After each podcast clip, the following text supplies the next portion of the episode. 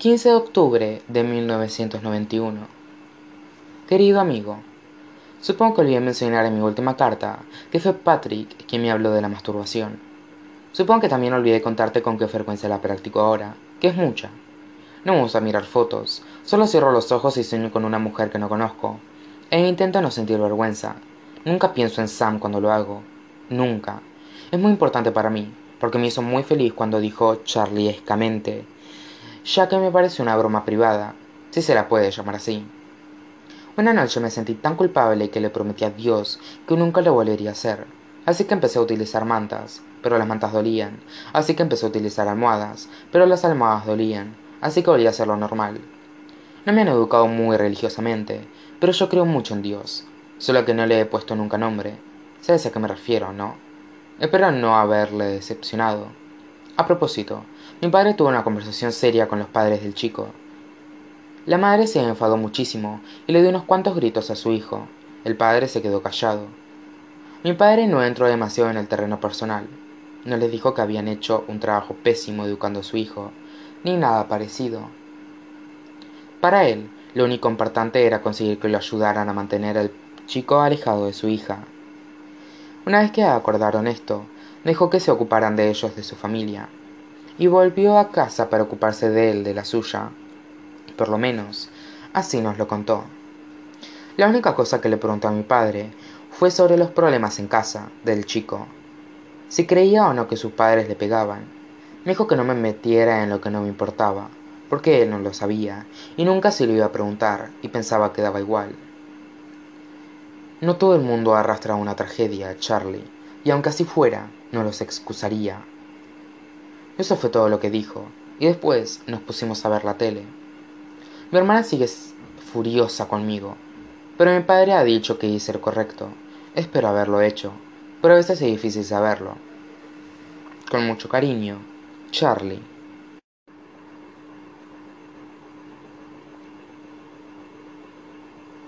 28 de octubre de 1991 Querido amigo, siento no haberte escrito en un par de semanas, pero estaba intentando implicarme, como dijo Bill. Es raro, porque a veces leo un libro y pienso que soy un personaje del libro. También cuando escribo cartas, paso los dos días siguientes pensando en lo que llegué a comprender con ellas.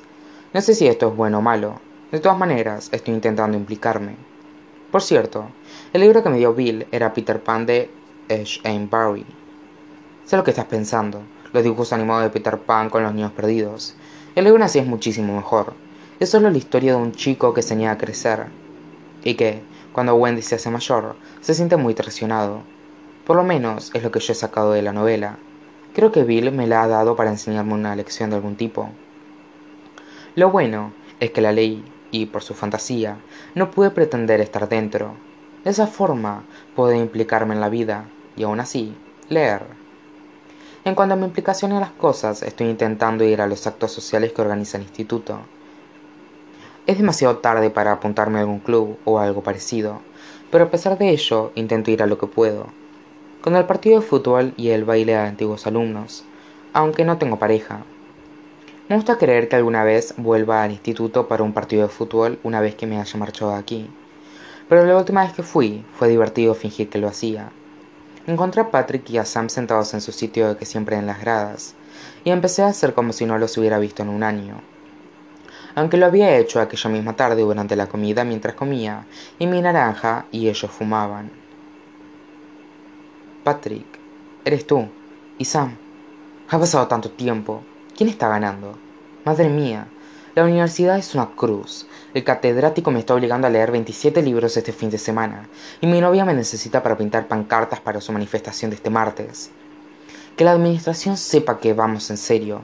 Mi padre está ocupado con su swing de golf, y mi madre solo tiene tiempo para el tenis. Tenemos que repetir esto otra vez. Me quedaría, pero tengo que recoger a mi hermana en su coaching de inteligencia emocional. Está haciendo auténticos progresos. Me alegro de veros. Y entonces me alejé.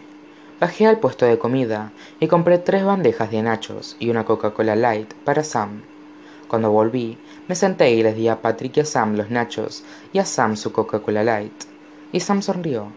Lo mejor de Sam es que no cree que esté loco por fingir que hago cosas. Patrick tampoco, pero estaba demasiado ocupado viendo el partido y gritándole a Brad, el defensa. Sam me dijo durante el partido que más tarde iban a ir a la casa de un amigo suyo que daba una fiesta. Luego me preguntó si quería acompañarlos, y le dije que sí, porque nunca había estado en una fiesta. Había visto una en mi casa, sin embargo. Mis padres se habían ido a Ohio al entierro o la boda, no recuerdo cuál, de un primo muy lejano, y dejaron a mi hermano como encargado de la casa. En aquella época tenía 16 años. Mi hermano aprovechó la oportunidad para dar una gran fiesta con cerveza y todo.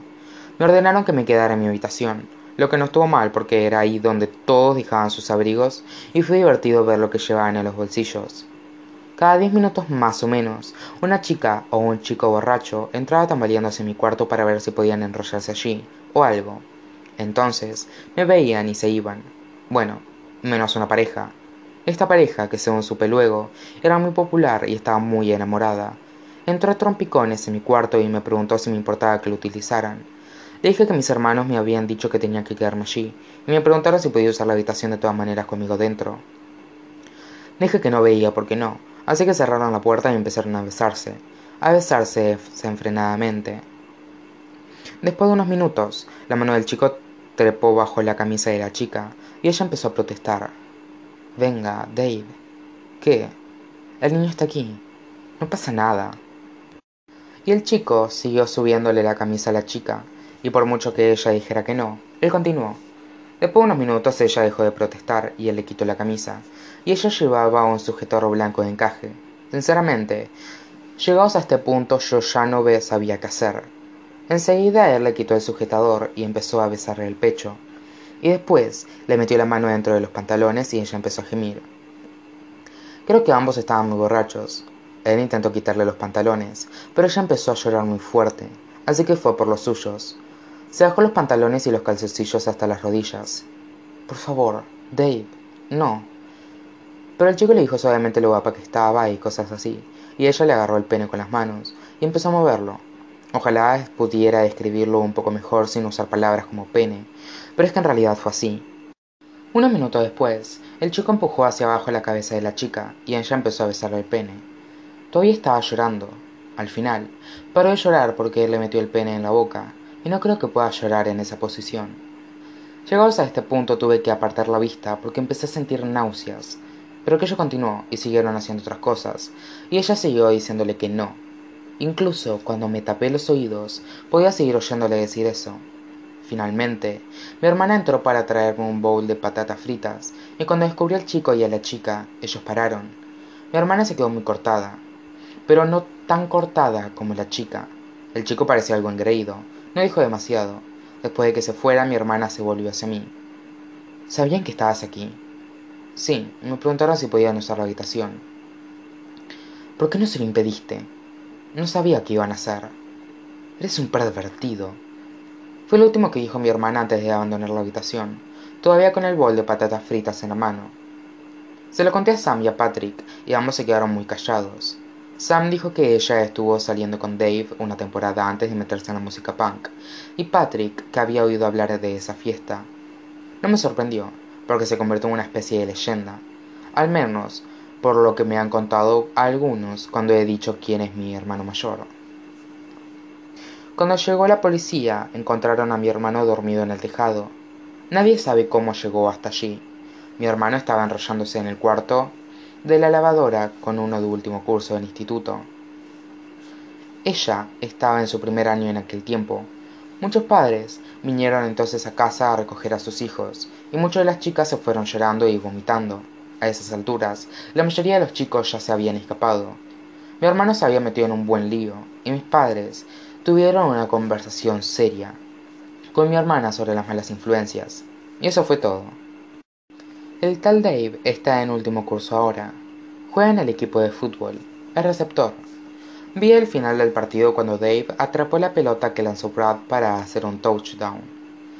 Supuso que la victoria del partido era nuestro instituto, y la gente de las gradas se volvía loca porque habíamos ganado. Pero yo en él era el único que podía pensar era en esa fiesta. Pensé en ello sin decir palabra durante un rato largo, y después miré a Sam. La violó, ¿verdad? Ella sintió. No sabría decir si estaba triste o es que sencillamente sabía más cosas que yo. Deberíamos decírselo a alguien, ¿no? Sam, esta vez, se limitó a negar con la cabeza. Luego me explicó por todo lo que tendría que pasar la chica para demostrarlo, especialmente en el instituto, cuando el chico y la chica son populares y siguen todavía enamorados. Al día siguiente, en el baile de antiguos alumnos, los vi bailando juntos, Dave y su chica, y me puse hecho una furia. Hasta me asustó un poco lo furioso que me puse. Pensé en acercarme a Dave y hacerle daño de verdad, como quizá debería haberle hecho a. Y creo que lo habría hecho, de no ser porque Sam me vio y me rodeó los hombros con el brazo, como suele hacer. Me tranquilizó y supongo que me alegró de que lo hiciera, porque creo que me habría puesto todavía más furioso si hubiera empezado a pegar a Dave y su novia me hubiera hecho parar porque lo amaba, y creo que eso me habría enfurecido muchísimo más. Así que decidí hacer la única otra cosa que se me ocurrió, y desenfilé las ruedas del coche de Dave. Sam sabía cuál era. Ese viernes por la noche, después del partido, tuve un sentimiento que no sé si seré capaz de describir alguna vez, salvo por su calidez. Sam y Patrick me llevaron a la fiesta esa noche, y yo iba en el asiento del medio, en la camioneta de Sam. A Sam le encantaba su camioneta, porque dice que le recuerda a su padre. El sentimiento que tuve surgió cuando Sam le dijo a Patrick que buscara una emisora de radio, y él no paró de encontrar anuncios, y anuncios, y una canción de amor malísima con la palabra baby, y después más anuncios, y por fin encontró una canción verdaderamente increíble que trataba de un chico, y todos nos quedamos callados. Sam seguía el ritmo con la mano en el volante. Patrick había sacado la mano fuera del coche y hacía ondas en el aire, y yo simplemente estaba ahí sentado entre los dos. Cuando la canción terminó, dije algo. Me siento infinito. Y Sam y Patrick me miraron como si hubiera dicho lo mejor que habían escuchado nunca. Porque la canción había sido buenísima y porque todos le habíamos prestado verdadera atención. Cinco minutos únicos en la vida que habíamos empleado de verdad, y nos sentimos jóvenes en el mejor de los sentidos. Después compré el disco y te diría cuál es, pero lo cierto es que no lo entenderías a no ser que estuvieras yendo en un coche a tu primera fiesta de verdad, y fueras en el asiento del medio de una camioneta con dos buenas personas en el momento en el que empieza a llover. Llegamos a la casa donde era la fiesta, y Patrick hizo su llamada secreta con los nudillos. Sería difícil describírtela sin hacer ruido. Se abrió una redija en la puerta y un tío con el pelo encrespado nos miró. Patrick, alias Patty, alias nada. Bob, la puerta se abrió y los viejos amigos se abrazaron. Luego Sam y Bob, se abrazaron. Luego Sam habló. Te presento a nuestro amigo, Charlie. Y no te lo vas a creer. Bob me abrazó. Mientras estábamos colgando nuestros abrigos, Sam me dijo que Bob estaba más fumado que un jodido salmón ahumado. No he podido evitar citarlo, aunque tenga un taco. La fiesta era en el sótano de su casa. La habitación estaba bastante llena de humo, y los chicos eran mucho mayores. Había dos chicas enseñándose mutuamente sus tatuajes y los piercings que llevaban en el ombligo. De último curso, creo. Un tío llamado Fritz, algo que se estaba poniendo morado de bollos, rellenos de nata, La novia de Fritz le estaba hablando de los derechos de las mujeres y él no paraba de decir que sí, nena, que sí. Sam y Patrick empezaron a fumar cigarrillos. Bob subió a la cocina cuando oyó el timbre de la puerta. Cuando volvió, tenía una lata de cerveza Milwaukee's Best para cada uno y a dos nuevos invitados. Era Maggie, que necesitaba usar el baño, y Brad, el defensa del equipo de fútbol del instituto. En serio. No sé por qué me emocionó tanto, pero supongo que cuando ves a alguien por los pasillos o en el campo de fútbol, es agradable saber que es una persona de verdad. Todos fueron muy simpáticos conmigo y me preguntaron un montón de cosas sobre mí. Creo que porque era el más joven y no querían que me sintiera fuera de lugar, especialmente después de decir que no tomaría cerveza. Una vez me tomé una cerveza con mi hermano cuando tenía 12 años y no me gustó, para mí es así de sencillo. Algunas de las preguntas que me hicieron eran en qué curso estaba y qué quería ser de mayor. Estoy en mi primer año de instituto y todavía no lo sé. Miré a mi alrededor y vi que Sam y Patrick habían salido con Brad. Fue entonces cuando Bob empezó a ofrecer comida. ¿Te apetece un brownie? Sí, gracias. De hecho, estaba bastante hambriento porque normalmente Sam y Patrick me llaman al Big Boy después de los partidos de fútbol, y supongo que ya me había acostumbrado a ello. Me comí el brownie y sabía un poco raro, pero aún así era un brownie, así que me gustó. Pero no era un brownie normal. Como eres mayor, supongo que sabes a qué tipo de brownie era. Después de 30 minutos, la habitación empezó a desvanecerse a mi alrededor.